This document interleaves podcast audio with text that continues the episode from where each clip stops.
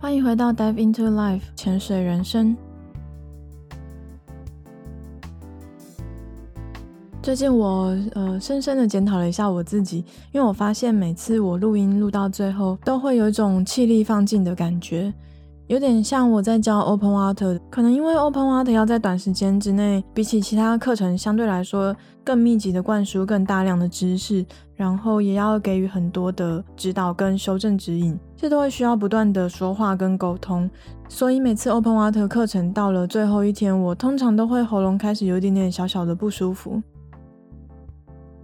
录音录到尾声的时候，也会有类似这样的感觉，可是我觉得好像其他的教练都不会耶。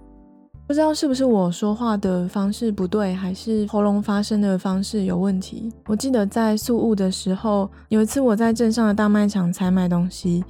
嗯，它是类似台湾的家乐福啊、大润发那种可以买到各式各样生活用品的地方，叫做改沙诺。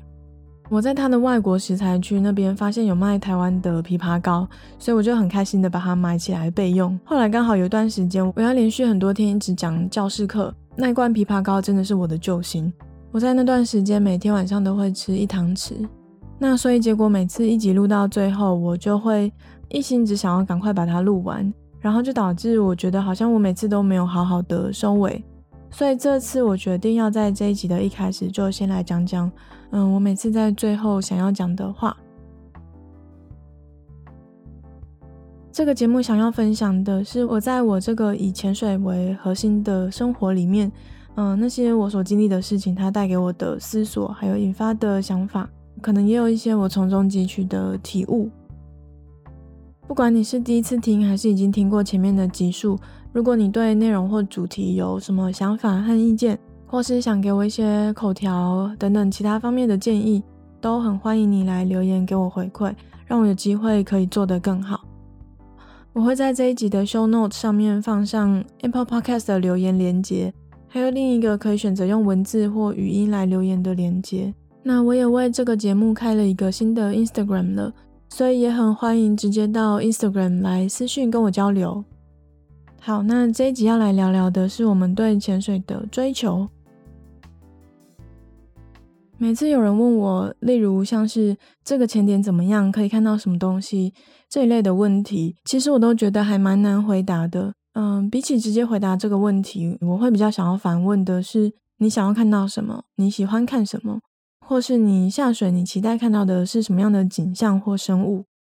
前一阵子有一次，我带到一个有证照的女生，她是自己一个人来潜水。那我们在出发去潜点的路上，我开车载着她。然后她看起来非常兴奋，我就跟她聊天。她说她身边的每个朋友都不想潜水，不是没兴趣，就是很怕水。可是就算找不到可以一起潜水的朋友，他还是真的很喜欢潜水。他说每次去潜水的前一天晚上，他都会兴奋到睡不着。那一次整个带他下了两潜的过程，对我来说是很棒、很舒服、很开心的经验。虽然他累积的气瓶数，呃，说真的没有很多。不过他在水里整体的掌控能力，很明显的比经验跟他差不多的人都更好。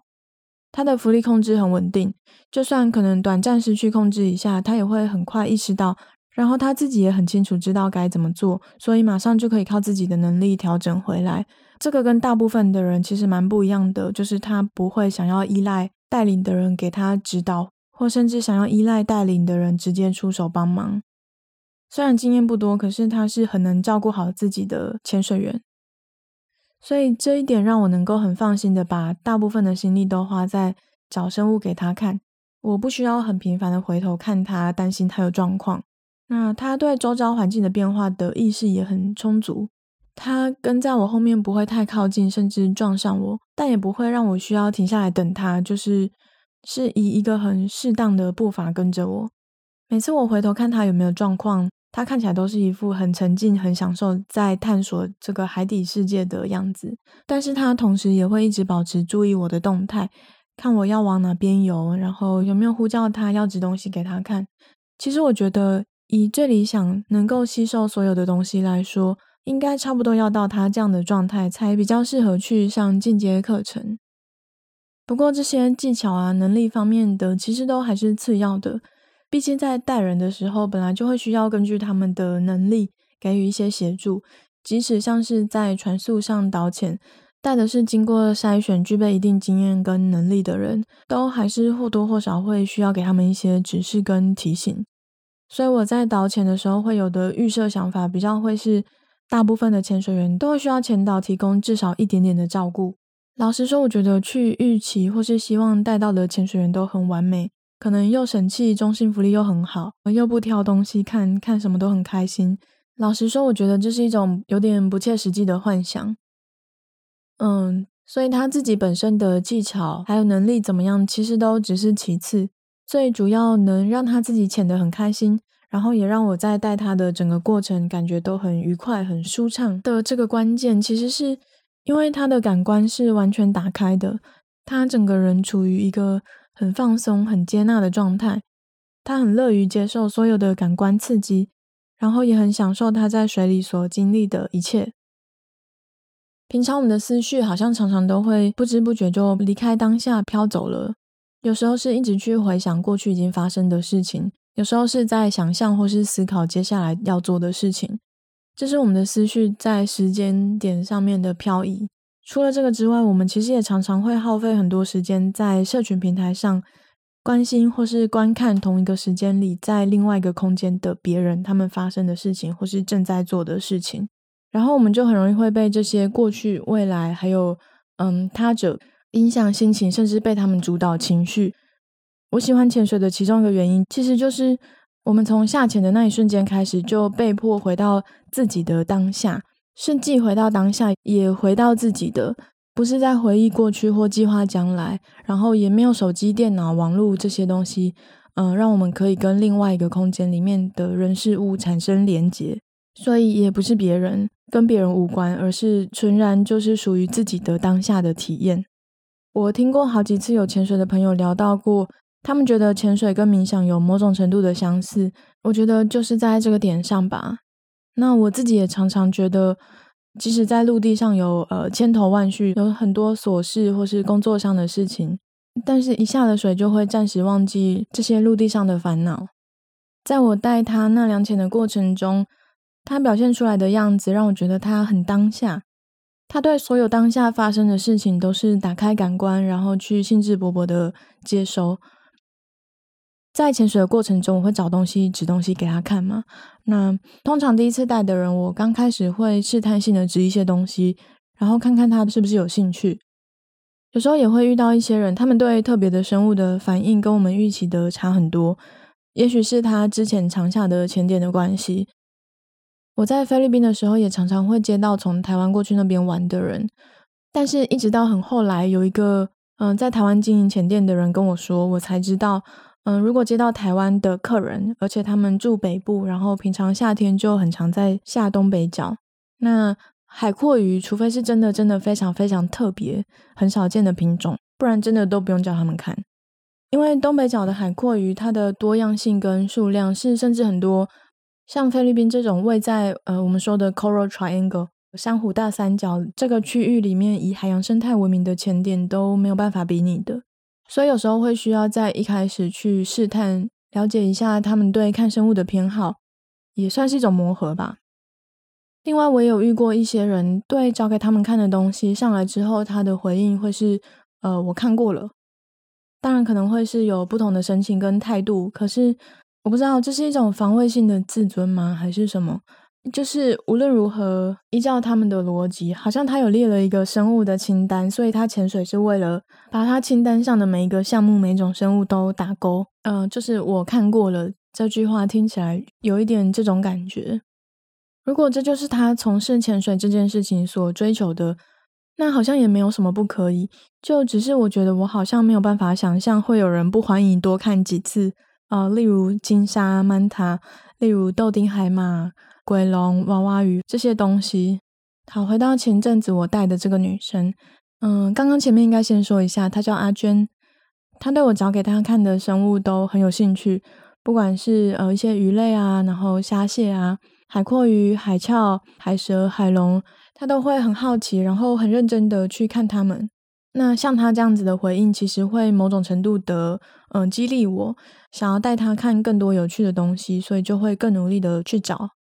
嗯，所以他是到目前为止我带的人之中，在蓝屿少数能够让我好好的指出，有一种在沙石地的海底共生的枪虾跟虾虎鱼，而且能够成功的看清楚的人。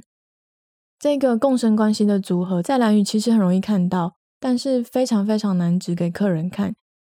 如果可以很节制，然后保持适当的距离，停下来观察它们的话，我们就可以看到这个枪虾和虾虎鱼这两种生物，它们一起生活在碎石头地的海底小洞穴。那这两个生物都不算很大，但也不是那种需要眼力很好才看得见的生物。枪虾大概是五公分左右吧，然后嗯，身体中间会有一条白色的线，然后它的头尾都会比较偏有点黄绿色。那枪虾会负责挖洞穴，所以就会看到它忙进忙出的整理它们的洞穴，清理沙石。有时候可以看到枪虾在搬动石头的样子，然后虾虎这是一种底栖型的鱼，比枪虾再大一点，但是应该也不会超过一个手掌的长度。然后它的身体看起来是红白红白相间，比较宽的带状条纹。那虾虎鱼的工作就是在洞外面当守卫，观察外面的动静，所以通常看到的话都会先看到虾虎鱼。它看起来的样子就是趴在石头地上，然后抬着头往外张望这样子。所以难就难在，如果我们太靠近或是动作太大，让这个虾虎鱼发现，然后让它觉得我们可能对它们有威胁的话，它就会马上通知枪虾，然后它们就会一起很快的夺回洞穴里面去。这整个过程只是一瞬间的事情，所以通常都要小心的靠近，因为一旦惊扰它们，就看不到了。观察他们的行为，像这种共生，其实还蛮有趣的。只是比较可惜的是，通常都不太容易让客人看到。但说真的，我其实不记得阿娟她当时到底有没有问可以看到什么这类的问题。但是我想她大概没有在追求非要看到什么生物不可，反而我觉得她追求的是享受潜水的乐趣这件事情本身。所以她让自己享受潜水，不去因为看到了什么或是没看到什么，这样子他抱着这样的心情或是心态。所以，就算我们那时候下的其中一个潜点出水的时候，要在水面踢过蛮长的一段浅礁，而且同时还要应付前后摇晃的浪。回到岸边，他站稳之后说的第一句话是“好累”，可是是大笑着说的。像他这样子很享受的样子，其实也会大大的感染我，然后很快的让我感觉到，从出发之前根本不认识，在潜水的过程中，觉得很快的跟他建立起一些连结。到潜完水之后，甚至会感觉好像已经变成朋友了。我觉得我蛮喜欢这种形式的认识人的过程的。在潜水网站女子的海上面，我有一篇去年的文章，写的也是这个命题。我写到这个法国摄影师，他对遇到的生物都保持了一个很佛系的心情。这个法国摄影师叫做 Anthony，有一段我是这样写的。他是潜片世界、经验丰富的专业摄影师，要导潜这样的人物，难免会有点压力。但是在实际下水之后，却发现他不仅令人放心，对海洋的那种全心全意的爱，更让我自叹不如。对于看到什么和摄影，他一点都不强求，不会为了拍什么而落队，也不会建立欣喜而暴冲脱队。海洋生物在他眼中似乎众生平等，每种生物都有它值得欣赏的美，没有谁比谁更厉害。也没有什么对他来说是无趣或是看腻了的。看到长得又大又完整的桌形珊瑚 （table coral），他会停下来，满心赞叹，观赏一番。见到海龟，他会以不打扰的温柔慢慢靠近，为海龟拍几张独照，然后放下大螃蟹般的相机，换上老妇般的慈祥神情，痴痴地看着海龟啃食珊瑚。像他这么达观、随遇而安的潜水人，实在不太常见。他不会以解锁成就的方式来看待。去过哪些潜点，看过什么生物，而是真心享受每一次下潜，以及与海底生物的每一次相遇。最后终于遇见了金鲨这件事，对他而言，似乎也只是让原本就已经够美好的一潜更加圆满而已。是时候准备结束整趟旅程的潜水时，我用手势示意我的潜组上到礁盘顶部进行安全停留。Anthony 调皮地对我用力摇摇头，像是在说：“不要，我要继续玩。”我忍不住扑哧一笑，水灌进了面镜。但没有写到的是，有另外一个西班牙女生，真的因为看到的生物不够让她满意，而失控的对我们破口大骂。嗯，那我只是想说，潜水可能多少要有一点抱持着随缘的心态，接受开放结局，接受有机会大好，但也有可能大坏。这也是我想要随时提醒自己的，就是有很多事情是执着不来的，也有一些事情是根本不需要去执着。对事情执着于自己所期待的特定样貌，我觉得好像会很容易带给身边的人一些困扰，然后还有，嗯、呃，可能也常常会让自己的情绪失去平稳的状态，出现一些比较不必要的起伏。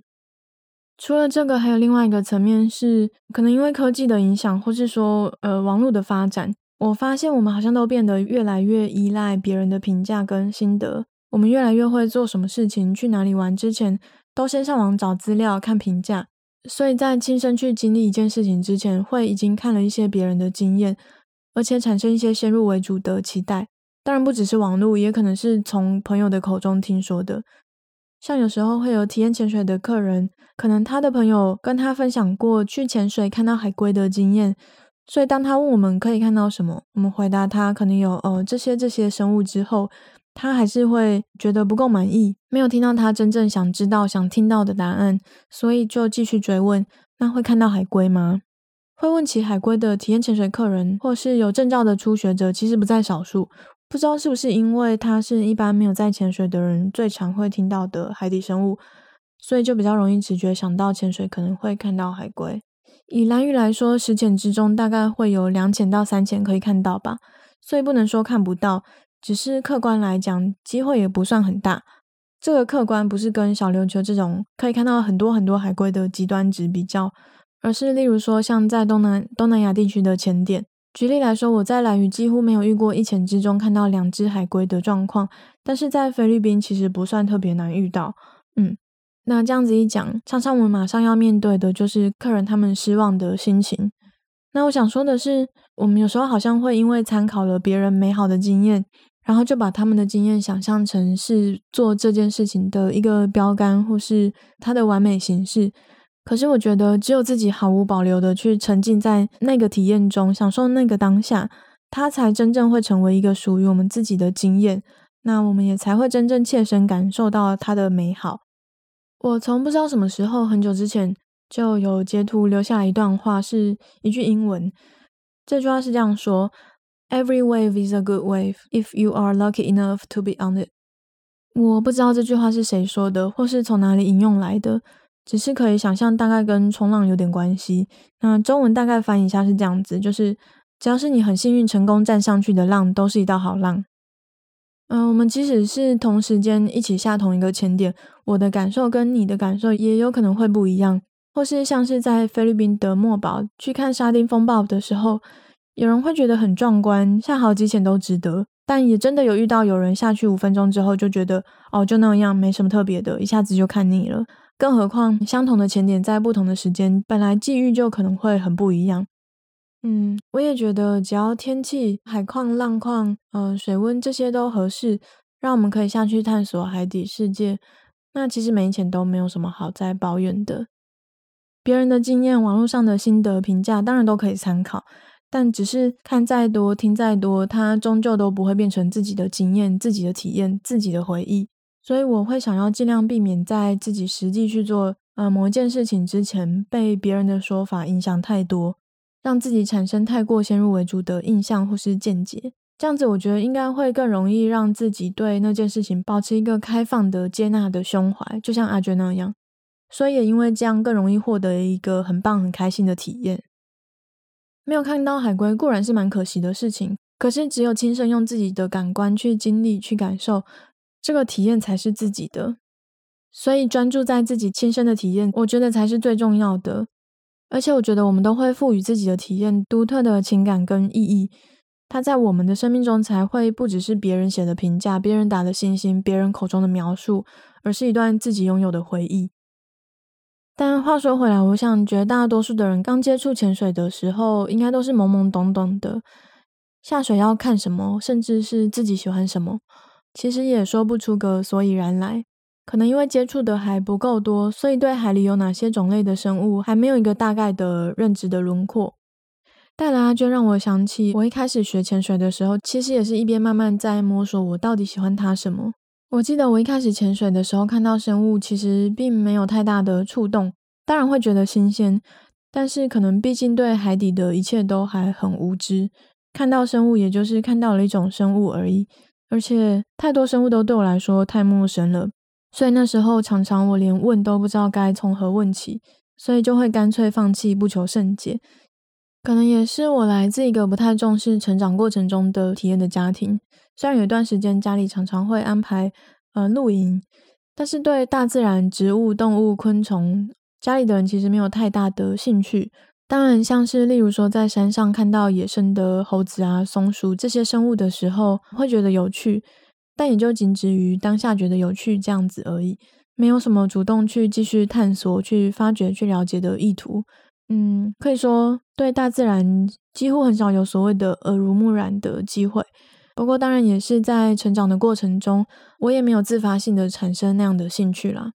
嗯，所以我的确是慢慢慢慢体会到潜水的乐趣的。刚开始只是听说，还没有真正接触的时候，当然是觉得看起来好像蛮好玩的。可是这个好玩，实际上追求的是什么样的趣味，其实一点概念都没有。然后考了证照，呃，一开始的感觉或体会，跟很多刚接触潜水的人一样，就是觉得装备很重，背着重装走路下潜点很费力，还有换防寒衣很麻烦，穿脱很困难。结束之后，有时候一身海水又没有办法立刻换洗，很不舒服，等等这些。现在回想起来，其实我也不知道这样的我到底是哪来的动力去走向潜水这条路。是一直到我开始受训成为潜水长的时候，因为发现身边的前导跟伙伴大家都对海洋生物有蛮多的了解，所有可以找到很难发现的生物跟说出生物的名字的人，那时候他们都是我的偶像。所以就迫使我很想要赶快跟上，像他们一样。除了枪虾和虾虎鱼的共生之外，还有另外一个海底生物比较特别的行为，在蓝屿蛮容易看到的，就是洗澡。这也是一种共生行为，叫做清除共生。那我们通常下水会看到的景象是，一只体型相对比较大的鱼，然后它会停下来不动。那有几只小鱼就会绕着那只大鱼，看起来像是呃，在那只大鱼身上上下其手，很忙的样子。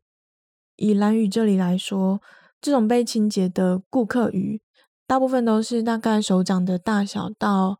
嗯、呃，从手指尖到手肘这种大小之间的体型，像是鹦哥鱼、刺尾鯛，嗯、甚至石斑鱼这些鱼类。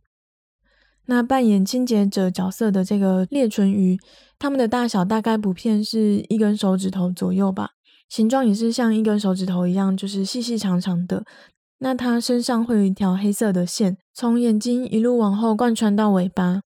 那身体靠近头的部位会有浅浅的黄色，有时候不太容易注意到。中间肚子的部分通常是白色，然后靠近尾巴会有一点渐层出现亮亮的蓝色，有点荧光感。越靠尾巴会越明显。我再把鱼的图片补充在我的 Instagram 好了，顺便可能也附一些 hashtag，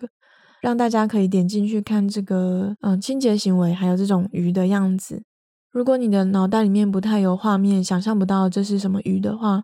可以从这一集的说明里面点到 Instagram 上去看。那这些裂唇鱼，他们会吃大鱼身上的寄生虫啊、死皮啊，或是。也会清理它们伤口上面的组织，这是裂唇鱼它们获取食物的方式。那这个大鱼想要被清洁的时候，就会摆好一个姿势。这个姿势的意思就是邀请裂唇鱼来清洁，来帮他们服务。而且他们会很讲道义，不会吃掉裂唇鱼。所以也蛮常可以看到大鱼，他们就张着嘴巴让裂唇鱼来清理他们，嗯、嘴巴周遭甚至是里面。不过，一样这个清洁行为其实没有办法太靠近看，因为他们一感受到威胁，一样就是会鸟兽散。所以这个其实也很难指给客人看。而且通常我指的时候，他们可能一个是不知道我在指什么，然后另外一个可能就是直接冲过去，很靠近要去看。以后我其实应该要在简报的时候就先提一下这些，嗯，可以观察到的生物行为，顺便可能稍微约定一下手势。这样客人应该比较容易知道我在指什么。嗯，我在离开菲律宾回台湾之后，先休息了一段时间，因为一直觉得我对海洋生物的了解太少，所以趁休息的时候，那时候我每天会花一两个小时的时间去读一些海洋生物的资料。那那时候研究到裂唇鱼的时候，读到一件很有趣的事情，就是有一个东西叫做镜像自我认知测试。镜像就是镜子里面的影像。那大概解释就是，这个实验是科学家会拿镜子给各种不同的动物照，然后看他们能不能认出镜子里面的影像是自己，而不是另外一只同类。这个实验让他们可以了解，就是动物，呃，它拥有自我意识的程度。如果他们有自我意识的话，就科学家是觉得可能就代表他们比较有客观看待事物的能力。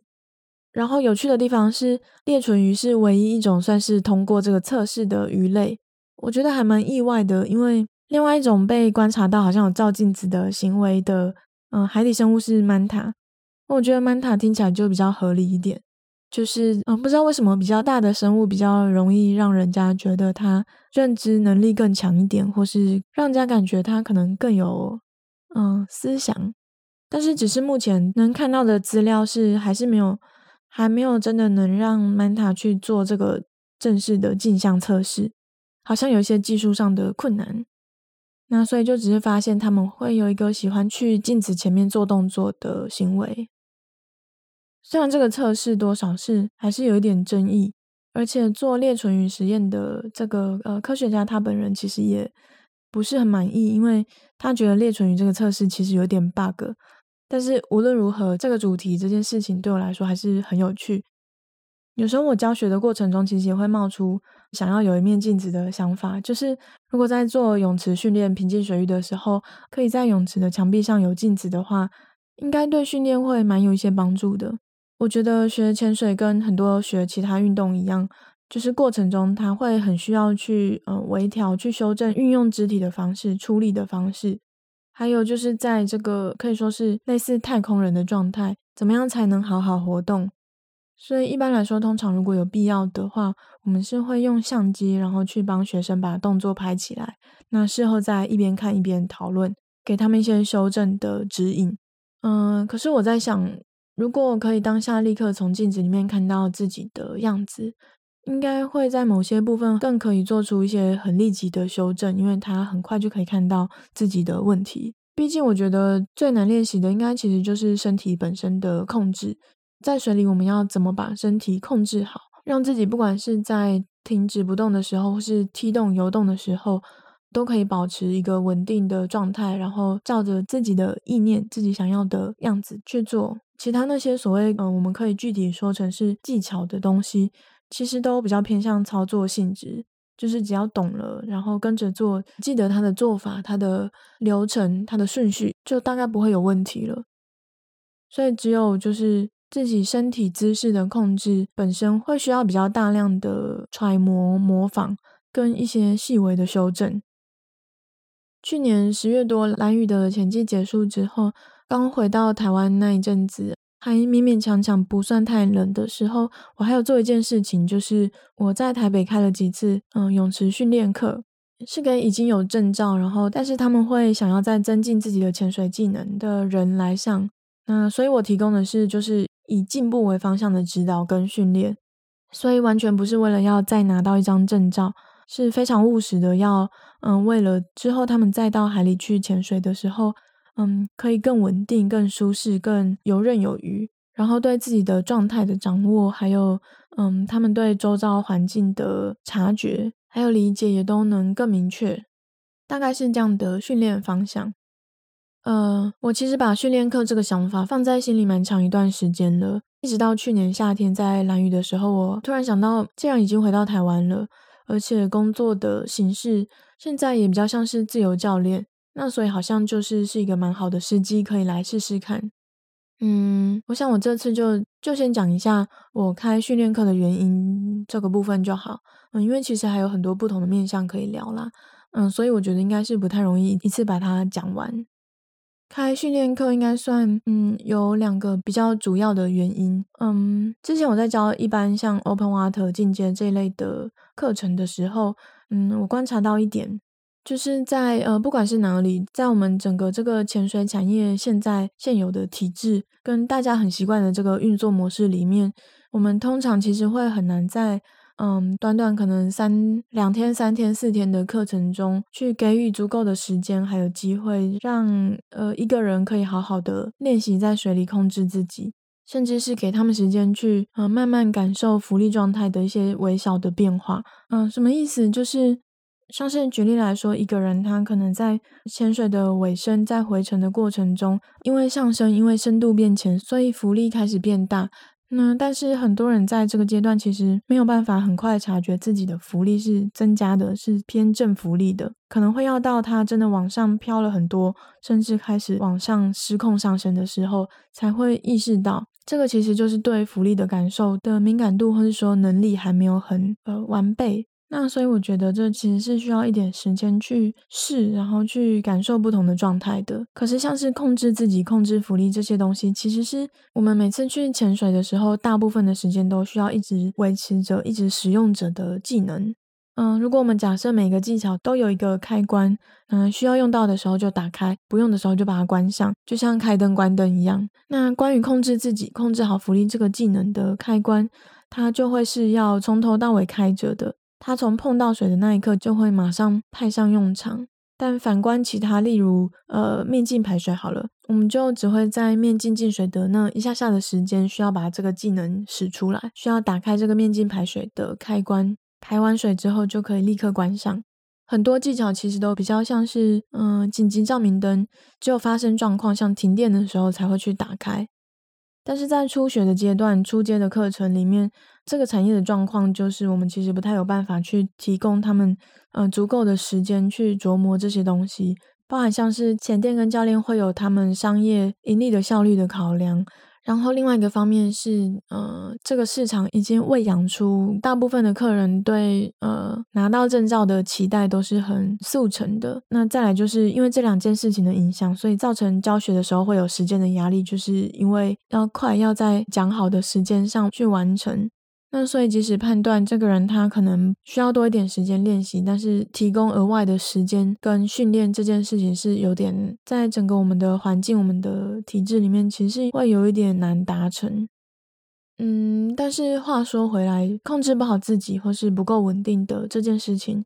嗯、坦白说也不一定真的很要紧啊。除非是说这个人上完课程之后还是没有什么福利控制可言，不然如果掌握到一定的程度的话。很多人其实他们会在后来一次又一次去放贷的过程中，慢慢自己领悟或是抓到一些诀窍。只是，嗯，开训练课是因为我想也很可能有另外一群人，他们是落在另外一种状况，就是这个初学者他在拿到证照之后，他去放贷潜过几次水，然后发现跟别人比起来，自己好像比较没有那么能随心所欲的好好控制自己。所以在这个情况下，如果他想要针对这个部分去加强的话，嗯，目前我们的产业里面好像也没有给出什么呃明确的管道或是做法，让他们可以在嗯、一个合格教练的适当的监督和指导之下去进行这种练习。那我们这些教练啊，前店，我是觉得，因为潜水教育系统的灌输，所以在接收到这样的问题的时候，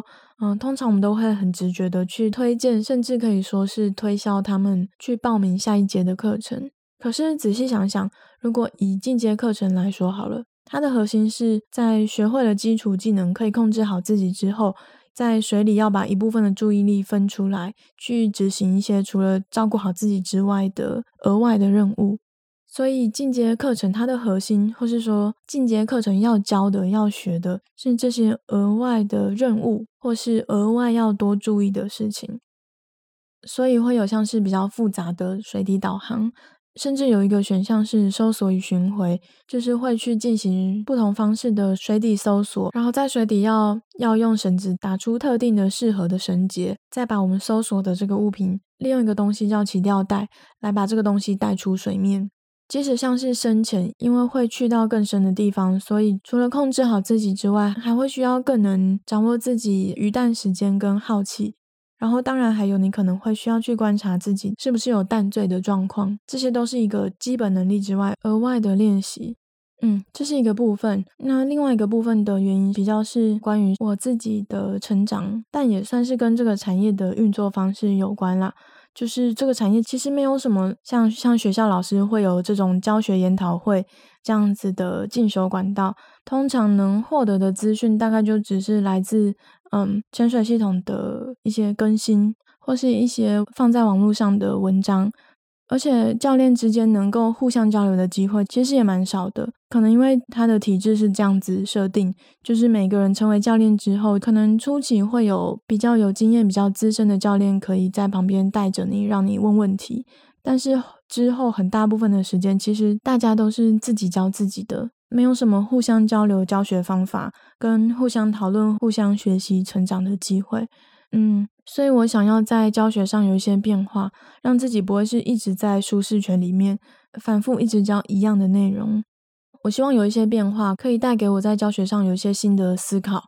刺激我去想、去寻找不同的教学方法，这样子我才会有进步、有成长。去年做的那几次训练课也的确，我觉得有达到这个效果，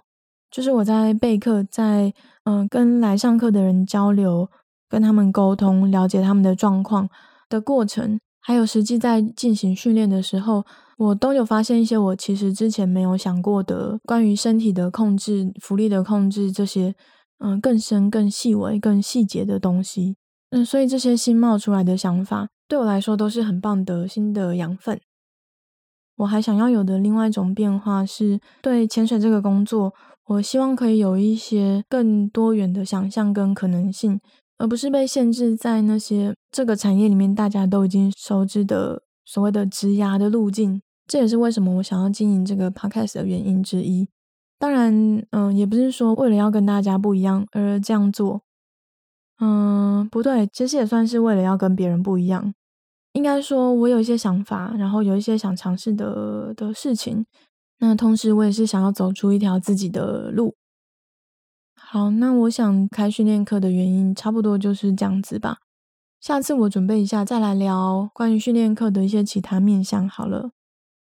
哦，对，嗯，因为是用听的，所以为了让大家理解上可能比较方便，我前面有说了一些生物，但是比较有点简化了他们的名字，有些好像是用比较粗略的分类，就是总而言之没有那么精准。那比较标准的名字或是可以参考、可以去用来。搜寻的名字，我会再补充在呃这一集的说明和 Instagram 里面，大家可以去看一下。我是阿华，谢谢你的收听。嗯、正想要在这时候可以说下礼拜见，但是好像就是没有办法达到每个礼拜更新一集，真是觉得有点崩溃。已经宣布降到二级了。我在脸书上看到有一些朋友说，指挥中心有讲到可以潜水，不知道这个消息正不正确。嗯，但我觉得不管怎样，还是要尽量小心。不过如果是真的的话，那就太好了，终于又可以开始潜水了。嗯，那就下集见喽，拜拜。